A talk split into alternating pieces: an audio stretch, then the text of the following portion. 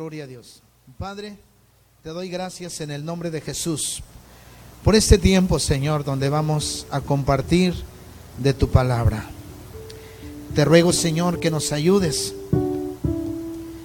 que ministres a nuestro corazón hoy a través de tu palabra, Señor. Gracias, Señor. Toma nuestros corazones, Señor. Ayúdanos. Ayúdanos, Padre. Espíritu Santo, te rogamos que ministres nuestra vida y que, Padre, perdones nuestros pecados y que nos ayudes, Padre, en esta hora para entender y conocer tu palabra, Señor.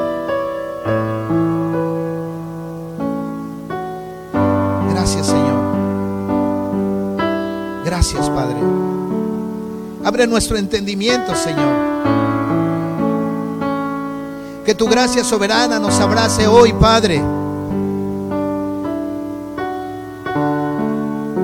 Y que podamos acudir, Señor, a tu presencia. Que podamos acudir, Padre, a tu palabra en cada momento de adversidad. Padre Celestial, te ruego, Señor, que toque los corazones de mis hermanos el día de hoy.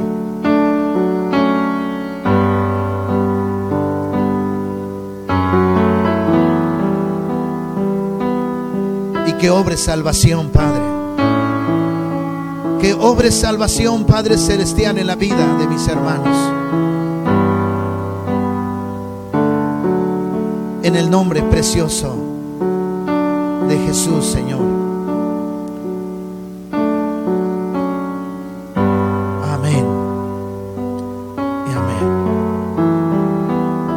Ocupe su lugar, hermano. El libro de Hechos, capítulo 2, del versículo 40 al 44. El libro de Hechos es un libro que nos habla de la historia de la iglesia. Y precisamente ahí en el capítulo 2 del libro de Hechos es cuando nace la iglesia.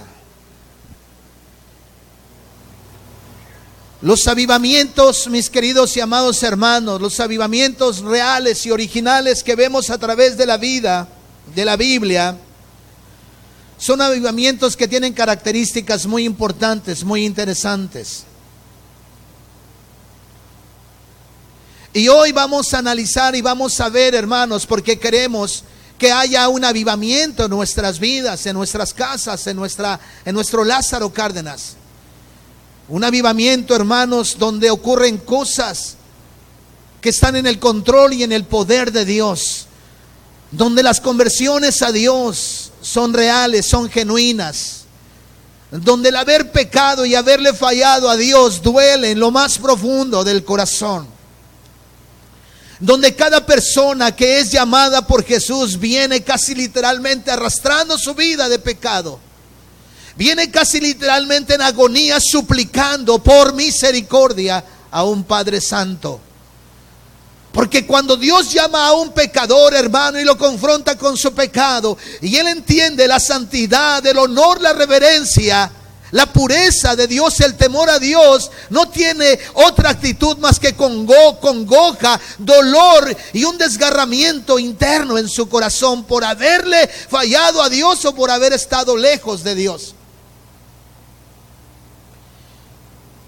Dice la escritura, y con muchas otras palabras testificaba solemnemente y les exhortaba diciendo, sed salvos de esta perversa generación. Entonces, los que habían recibido su palabra fueron bautizados. Pedro está delante de una multitud lleno del poder y del Espíritu Santo, amados hermanos. hablándoles la palabra. Una vez más lo leeré, dice, podríamos ponerle Pedro. Y Pedro, y Pedro, con muchas otras palabras, testificaba solemnemente y les exhortaba diciendo, sed salvos de esta perversa generación. Entonces, los que habían recibido su palabra fueron bautizados y se añadieron aquel día como tres mil almas. Y se dedicaban continuamente a las enseñanzas de los apóstoles, a la comunión, al partimiento del pan y a la oración. Y sobrevino temor a toda persona y muchos prodigios y señales eran hechas por los apóstoles. Todos los que habían creído estaban juntos y tenían todas las cosas en común. Cuando hay un avivamiento, hermanos, no hay una división en cuanto a lo espiritual. Cuando hay un avivamiento, hermanos, algo viene a revolucionar y a reformar el corazón de una persona que cuando se trata de un tiempo de leer la palabra, todos lo tenían en común.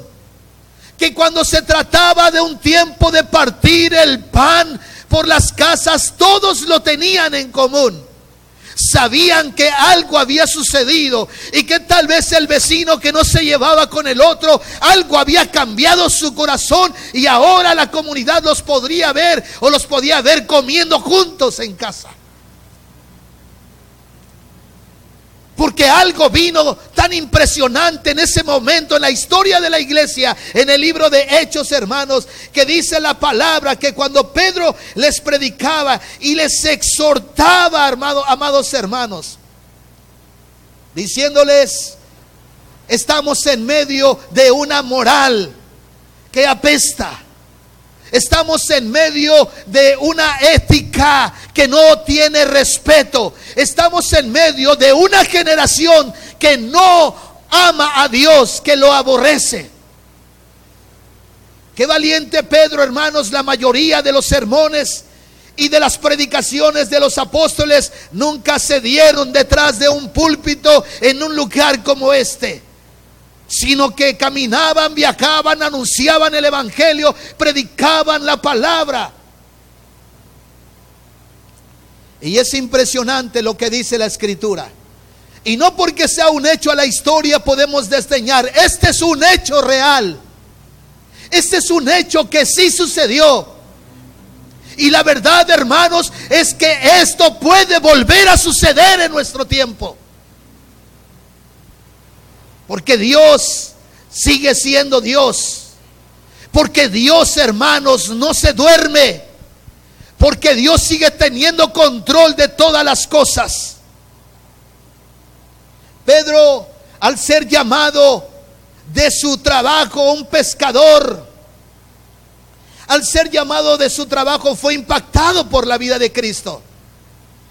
Y este hombre que no tenía mucha letra y era del vulgo del pueblo, de lo popular, Dios trabajó en su corazón. Aún después de que le había fallado, Dios trabajó en su corazón. Y es un hombre que se levanta con un poder, tal poder de Dios, hermanos, que sus palabras tenían de nuevo.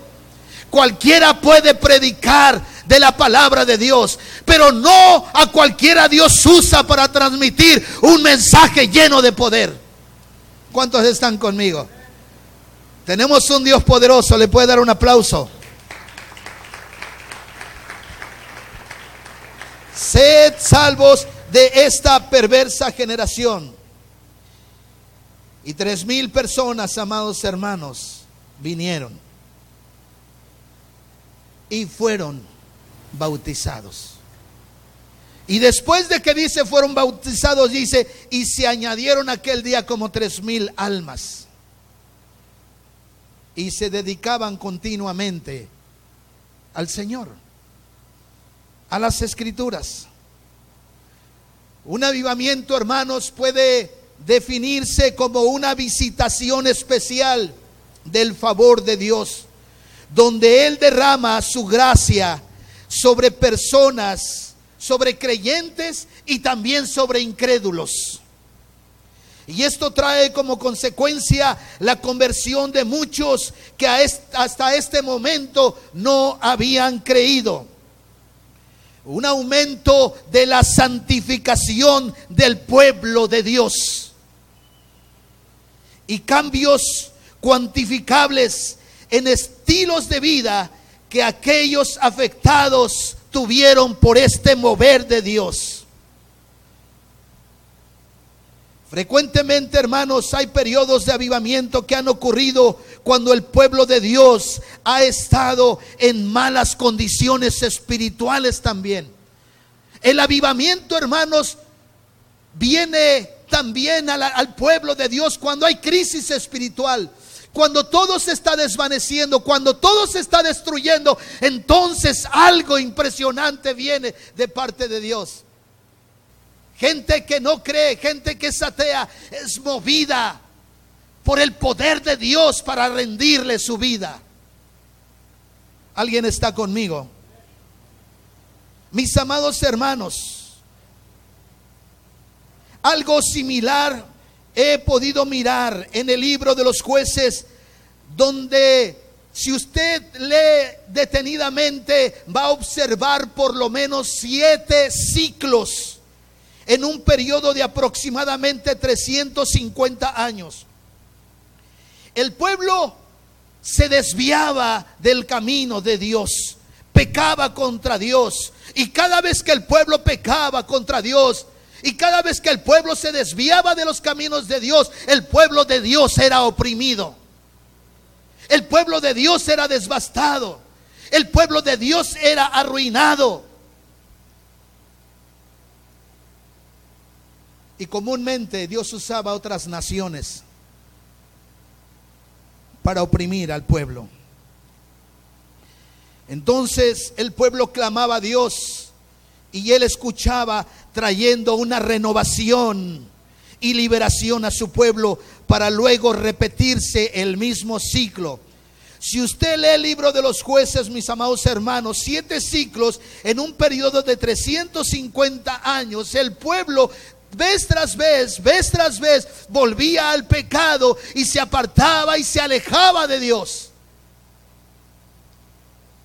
Y ya en el Nuevo Testamento pudiéramos considerar, mis amados hermanos, que el primer avivamiento de la iglesia es a partir del día de Pentecostés, donde después de la predicación de un solo sermón, tres mil personas fueron convertidas al cristianismo. Tres mil personas fueron convertidas al cristianismo, fueron llamadas por Dios al arrepentimiento. Este es el evento, o es un evento, mis amados hermanos, poco ordinario, quizá único en la historia de la iglesia durante este tiempo. Y también durante este tiempo, una de las cosas que caracterizó al pueblo fue la presencia, escuche, de un temor reverente hacia Dios. La pregunta es, ¿tendrá Peniel hoy un temor reverente delante de su Dios? Tendremos un temor reverente hacia Dios, hacia Dios como vemos en el capítulo 5 del libro de Hechos, versículo 11. Este pasaje dice, y vino un gran temor sobre toda la iglesia y sobre todos los que oyeron estas cosas. Esa es una pregunta, amados hermanos. Cuando revisamos el sermón del apóstol Pedro, que predicó en aquella ocasión, nos percatamos y nos damos cuenta de que fue un mensaje, escuche, cristocéntrico. Cristocéntrico. Y también crucéntrico. Cristocéntrico y también crucéntrico. Y si hay algo que podemos decir de todo avivamiento real, genuino, es que la palabra de Dios ha tenido una centralidad. Es decir, la palabra ha estado en medio de esos avivamientos, porque es la palabra y el poder de Dios que provoca los avivamientos y no son las emociones. ¿Cuántos están conmigo? Por eso tenemos la palabra profética más segura. Si algo podemos decir hoy, mis amados hermanos, si algo podemos proclamar el día de hoy, es que la palabra debe estar en el centro, no solamente de los púlpitos, sino en el centro de nuestras casas, de nuestros hogares, en el centro de nuestros hijos, en el centro también de nuestro trabajo, en el centro de nuestras labores. La palabra de Dios debe ocupar un lugar preeminente. ¿Alguien le puede dar un aplauso al rey?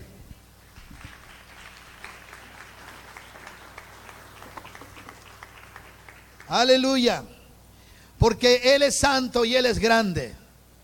Alguien puede levantar la mano y decir, Señor, tú eres grande. Tú eres santo, Señor. No hay nadie como tú. Aleluya. Gloria a Dios. Mis amados hermanos, Esta predicación durante los momentos de avivamiento fue osada y fue atrevida, pero también fue confrontadora de la pecaminosidad del hombre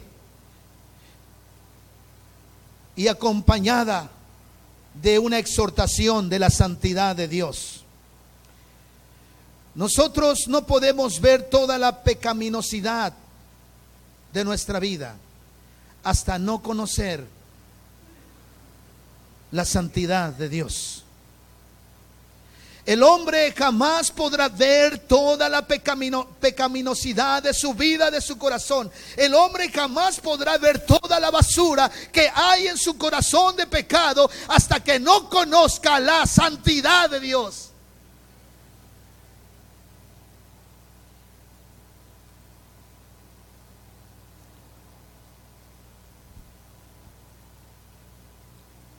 Hoy en día se tiende a usar la palabra avivamiento simplemente cuando vemos a muchas personas acudir a una iglesia. Esa iglesia está avivada. Esa iglesia tiene el poder de Dios. Pues hermanos, entonces nos ganan los musulmanes. Entonces el Islam nos gana ni juntando a todos los testigos de Jehová, católicos, evangélicos, pentecostales, presbiterianos, bautistas, etc. Mucha persona piensa, o mucha gente piensa, que esas grandes masas son garantía de una iglesia que tiene un avivamiento. Pero donde muchas veces no encontramos ni siquiera la centralidad de la palabra de que hablamos ni un mensaje, ni el mensaje de Cristo, hermanos, ni un mensaje Cristo y crucéntrico tampoco, ni la confrontación del pecado, ni el temor reverente hacia la santidad de Dios. Llamar avivamiento, hermanos, a algo que carece de las características anteriores no es consistente a las visitaciones especiales de Dios en los últimos dos mil años, ni es consistente a la visitación de Dios en el sermón de Pedro. En la época de la reforma de 1517, amados hermanos, cuando Martín Lutero clavó sus 95 tesis en la catedral de Wittenberg, Europa, toda Europa, hermanos, Europa se vio, hermanos, arropada por un movimiento de avivamiento que llegó a cambiar no solamente ciudades, sino llegó a cambiar naciones enteras. No puede haber avivamiento en nuestras vidas si no leemos la escritura. Y si no leemos la escritura, no conocemos a Dios. Y si no conocemos la santidad de Dios, no vamos a entender lo que es el pecado. Porque la pecaminosidad de nuestra vida no se puede entender ni comprender hasta que no se conozca la santidad de Dios, que adoramos a un Dios santo, porque Él es santo, santo, santo. Lo diré una vez más, porque Dios es santo, santo, santo. Lo voy a decir una vez más, porque Dios es santo, santo, santo. Y si usted ve la condición y, la naturaleza de Dios que Él es santo y ve la condición del hombre y la pecaminosidad de nosotros, hermanos, difícilmente entonces entenderemos la santidad de Dios, a menos que Él la revele, que Él trabaje en nuestro corazón. Y Dios quiere, hermanos, que pueda venir un gran avivamiento en nuestras vidas, en nuestra iglesia, en nuestras casas. El reformador, hermanos, vio un avivamiento que llegó a cambiar ciudades y naciones. Juan Knox llegó a decir que la Ginebra de la época de Juan Calvino era la escuela de Cristo más perfecta desde el tiempo de los apóstoles. Escocia como nación adoptó una confesión de fe evangélica que llegó hasta ser promulgada de manera oficial. Y este avivamiento, hermanos, cruzó el océano. Y ya para el año de 1730 se hablaba en Estados Unidos el primer gran avivamiento primordialmente encabezado por Jonathan Edward. Ese hombre que decía, yo he visto a mi padre adorar a Dios como nadie más, pero he visto más como mi abuelo se deleitaba en la presencia de Dios por ese gran avivamiento. Y no habrá avivamiento sin la, sin la presencia de Dios, hermanos. No habrá avivamiento sin la presencia del Espíritu Santo. No habrá avivamiento, hermanos, sin la presencia de la oración, del ayuno, del quebrantamiento, de la lectura de la palabra. Solo podríamos construir castillos en el aire. La Biblia es muy clara cuando dice, si Dios no edifica la casa, si Dios no edifica la casa, en vano trabajan los que la edifican. El Salmo 127, 1. Dejémonos moldear por la palabra de Dios. Se cuenta, hermanos, de este gran avivamiento que aquel día las personas cayeron al suelo llorando de arrepentimiento y hasta dándose de golpes en el pecho por la profunda convicción de pecado que cayó sobre la congregación de Connecticut. Una vez más podríamos enfatizar el hecho de que para 1730, inmediatamente antes del primer gran avivamiento, la iglesia vivía una condición de apóstata y Dios produjo aquel gran mover en rescate de su pueblo. Hechos capítulo 2 una vez más. Como podemos ver, hermanos, los avivamientos tienen características particulares, hermano Miguel, que pudiéramos resumir. Número uno, la centralidad de la palabra. La palabra era importante. Lo más importante. Número dos, había mensajes cristocéntricos, hermanos. Número tres, había confrontación de pecado. Mire lo que dice la palabra. Y vino un gran temor del versículo 40, Hechos 2. Y con otras muchas palabras testificaba y les exhortaba diciendo, sed salvos de esta perversa generación. ¿Se parece algo a nuestro tiempo esto, hermanos? ¿Se parecerá en algo?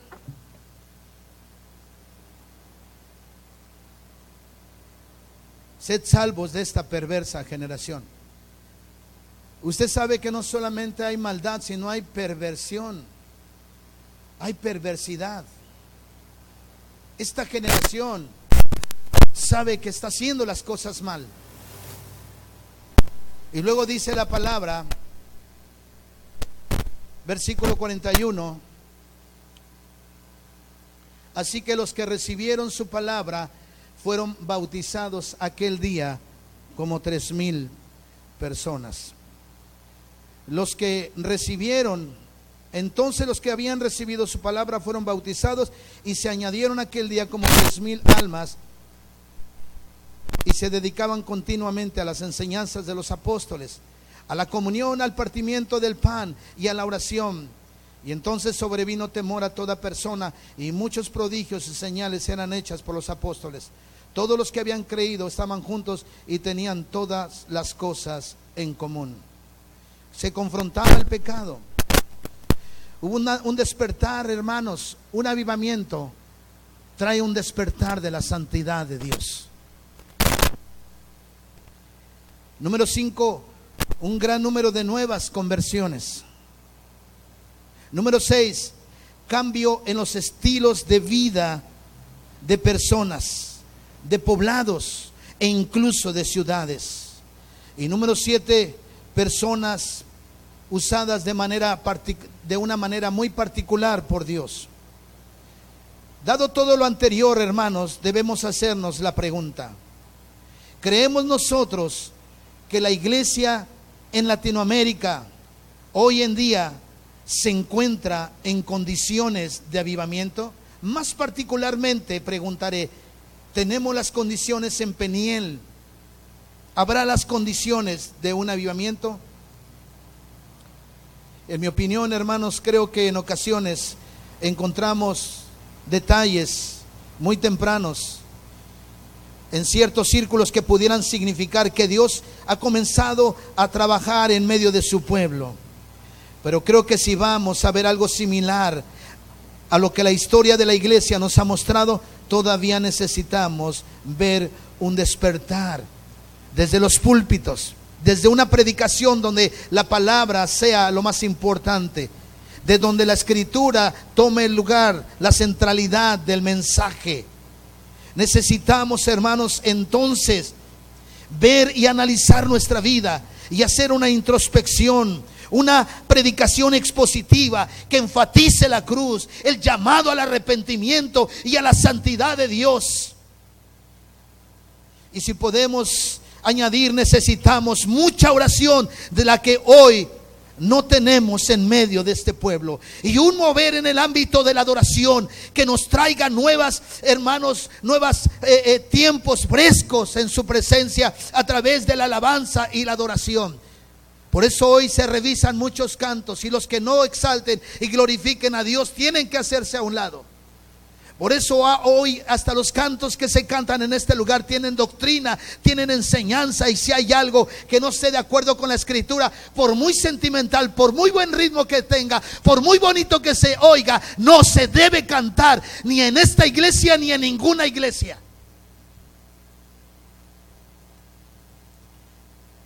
Hermanos, necesitamos un avivamiento. Ruego a Dios porque en esta iglesia siempre tengamos la centralidad de la palabra. Y porque las generaciones que vengan después de nosotros, los siguientes pastores, los siguientes hombres de Dios, no desdeñen la palabra. Tengan temor a Dios por predicar su palabra, la palabra pura, la palabra de verdad, la palabra no adulterada. Ruego a Dios que los hombres que vengan y prediquen en este púlpito sean hombres sensibles al poder de Dios y a la voz del Espíritu Santo a través de la palabra. Sean sensibles a la palabra de Dios. Sean humildes y sencillos.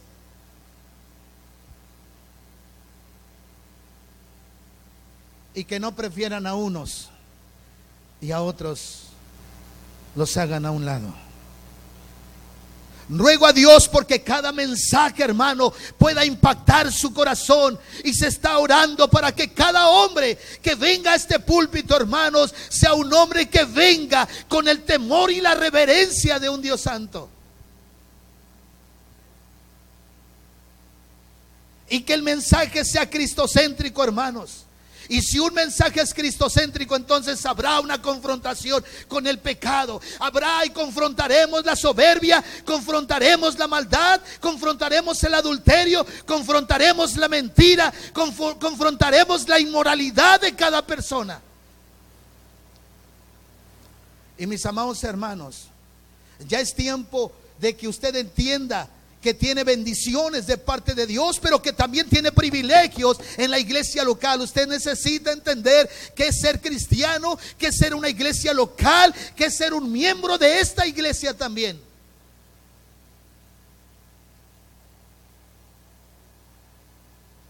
Y si tenemos hermanos una confrontación del pecado, es probable que no tengamos una iglesia numerosa ni grande. Pero sí tenemos que asegurarnos que cada persona que venga aquí sea confrontada con la palabra de Dios para que viva en santidad. Y porque amamos a Dios y amamos a su iglesia, no necesitamos devaluar su palabra.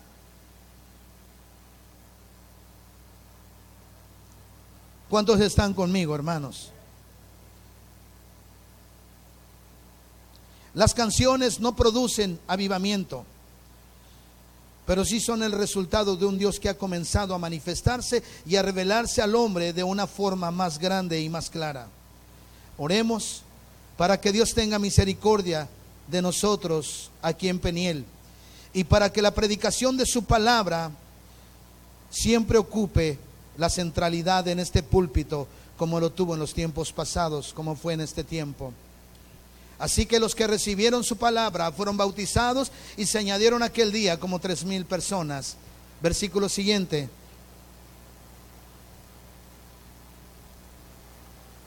Y perseveraban en la doctrina de los apóstoles, en la comunión unos con otros, en el partimiento del pan y en las oraciones. Versículo siguiente. Y sobrevino temor a toda persona y muchas maravillas y señales eran hechas por los apóstoles. Quiero terminar con esto. El miércoles traía una enseñanza acerca de la mujer del pozo. ¿Se acuerdan de la mujer del pozo? Del pozo. Que era de sus antepasados. ¿Sabían que los samaritanos fueron gente que colonizaron Samaria, donde los judíos vivían, pero por haberle fallado a Dios, por pecar, por pecar tan fuerte con Dios, hermanos, ellos fueron llevados en cautiverio a Babilonia. Y Samaria fue repoblada por otros grupos de personas. Y la mujer samaritana, ahí en Segunda de Reyes, capítulo 17, usted puede encontrar esa historia. Y entonces dice que como poblaron ese lugar y esa gente que llegó a esa ciudad, escuche esto porque es importante, en esa ciudad Samaria, donde estaba el pueblo de Dios, donde todavía hermanos había eh, el celo y la presencia de Dios en ese lugar, y como esa gente que llegó a poblar Samaria no tenían temor a Dios y ofendían a Dios, Dios enviaba a esa ciudad de Samaria leones para que matasen gente y mataron mucha gente los leones. Entonces le dijeron al rey de, al de Babilonia, al rey de Babilonia, ¿sabes qué? los que tú enviaste para allá, los pobladores que llegaron a repoblar ese lugar de Samaria que estaba desolado, están siendo eh, eh, devorados y matados por los leones. Y entonces el rey dice, envíen a uno de los sacerdotes que nos trajimos de allá. Envíenlo para que les hable la ley de Dios. Y este sacerdote les habló la ley de Dios a los que vivían ahí en Samaria y aceptaron parcialmente la ley de Dios, pero no dejaron su paganismo y la idolatría y su manera de vivir no la dejaron. Entonces, hermanos, nos trasladamos desde ese tiempo de Segunda de Reyes 17 hasta donde aparece la mujer del pozo, la mujer samaritana. Y ese es el contexto por qué los judíos y los samaritanos no se llevaban bien, porque ellos también habían escuchado la ley y habían aceptado la ley parcialmente, pero no habían dejado sus ídolos, no habían dejado sus malas prácticas. De tal manera que iban a adorar a dioses falsos en los lugares altos. Y esta mujer entonces, cuando se encuentra Jesús a esta mujer en el pozo, le dice, dame de beber. Y le dice, tú como siendo judío, me pides a mí de beber que no sabes que entre judíos y samaritanos no se llevan. Pero ese es el contexto, porque si algún judío se acercaba por la ciudad o recibía una taza de agua, se consideraba totalmente impuro. Y Jesús le dijo que si bebieren de esa agua volverían a tomar, a tener sed. Lo que estaba diciendo, lo que estaba, lo que pasaba con esta mujer, hermanos, es que esta mujer conocía algo de la ley, porque hasta se puso espiritual en algunas cuestiones cuando quiso desviar la plática y dijo, ¿en dónde se debe adorar? ¿En este lugar o en aquel lugar? Y es cuando Jesús dice, pues ni en este, ni en ese, ni en este, porque llegará un día en que Dios buscará adoradores que le adoren en espíritu y en verdad. Juan 4:24. Y sabe que, hermanos, el problema es que hoy la iglesia acepta la ley de Dios parcialmente, la gracia de Dios parcialmente, pero por otro lado tenemos mucha basura en nuestras mentes y en nuestros corazones y necesitamos sacar toda la basura para adorar a un Dios verdaderamente en espíritu y en verdad. Necesitamos sacar, porque la iglesia, hermanos, eh, eh, tiene ese problema. Recibimos la gracia y la ley de Dios, recibimos su palabra, pero todavía tenemos algo que nos está deteniendo en un camino de bendición. Y necesitamos sacar esa basura, esa podedumbre en nuestros corazones.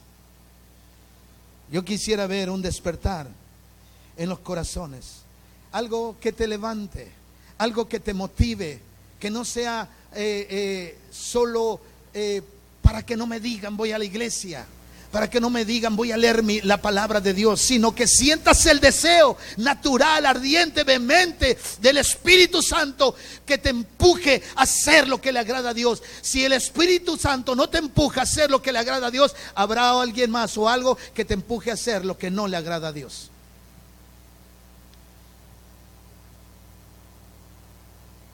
Nuestra iglesia necesita extender el reino de Dios. Y tristemente hoy, hermanos, veo grupos, personas que van más adelante con nosotros en la proclamación de un falso evangelio.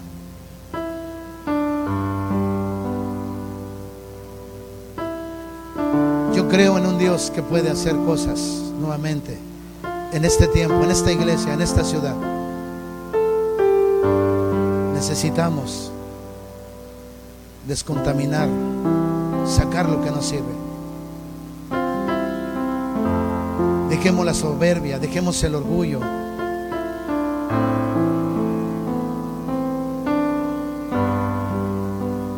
Vaya con su hermana, su hermano, con su papá, con su mamá, con quien está enojado, enojada. Porque eso no es grato delante de Dios. Levántese características, hermanos, es que hay un gran temor a toda persona. Pongámonos de pie. Vamos a adorar a Dios. Vamos a adorar a Dios.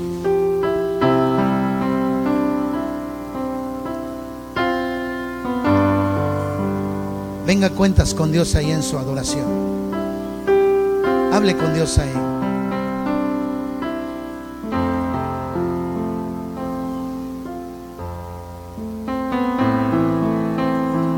Levanta tus manos ahí. Dile, Señor. Oh Dios. Cuánta necesidad tengo de ti.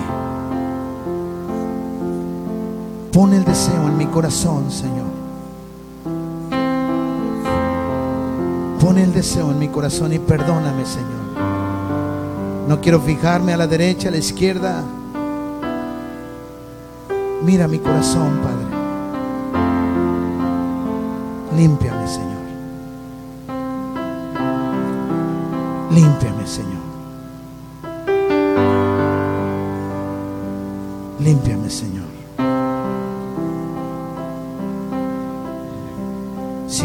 y deseas un tiempo diferente para tu vida, necesitas entender y conocer la santidad de Dios.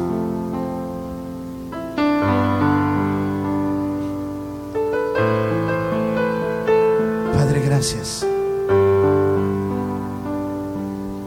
Gracias, Señor.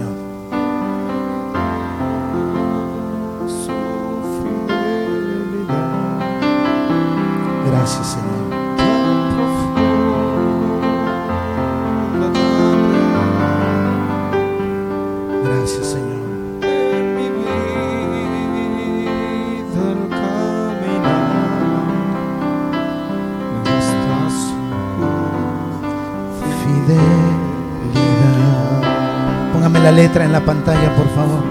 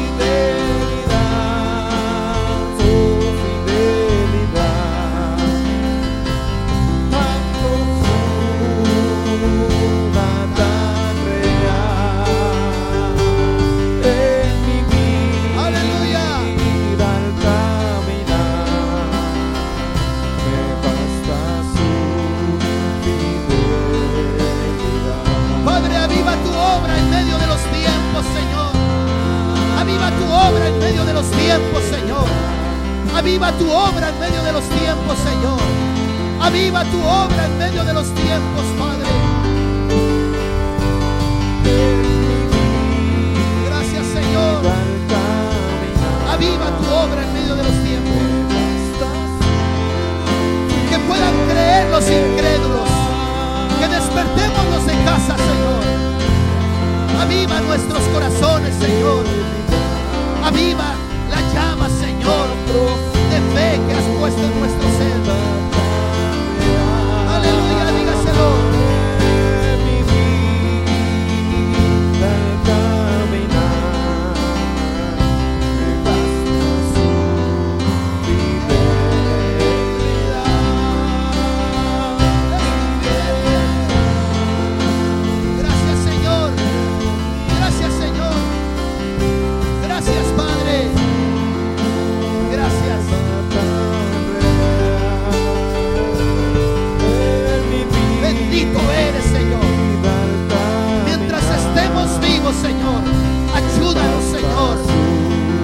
Revélanos más tu santidad, Señor. Muéstranos cada día el pecado que hay en nuestro ser, Padre. Ayúdanos, Señor, ten misericordia. Levanta al caído, Señor. Al que está lejos, atráelo con el poder de tu palabra, con el poder de tu Espíritu Santo, Señor. Gracias, Señor. Oh, Señor, gracias. Señor. Adórele ahí. Adórele. Dele la gloria a Dios. Adórele. Reconózcalo.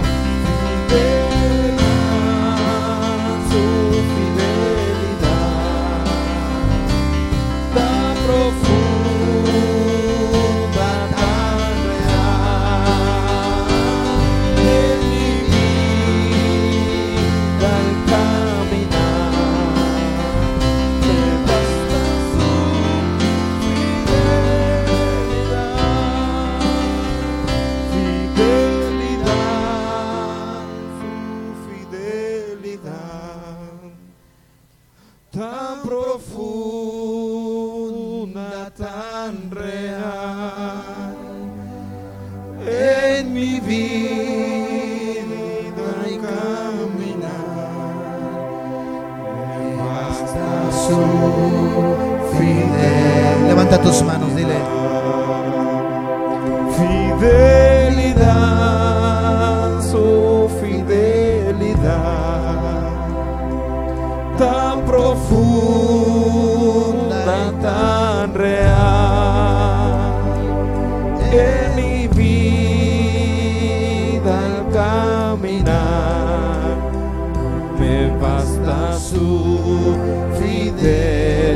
manos. Vamos a decírselo por última vez.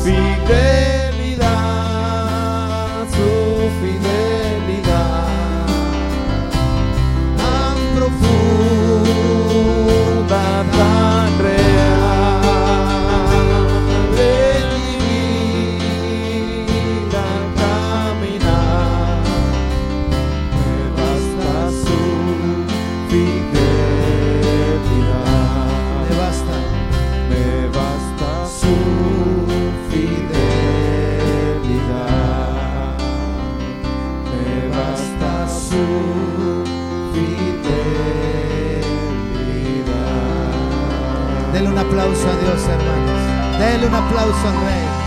Aleluya.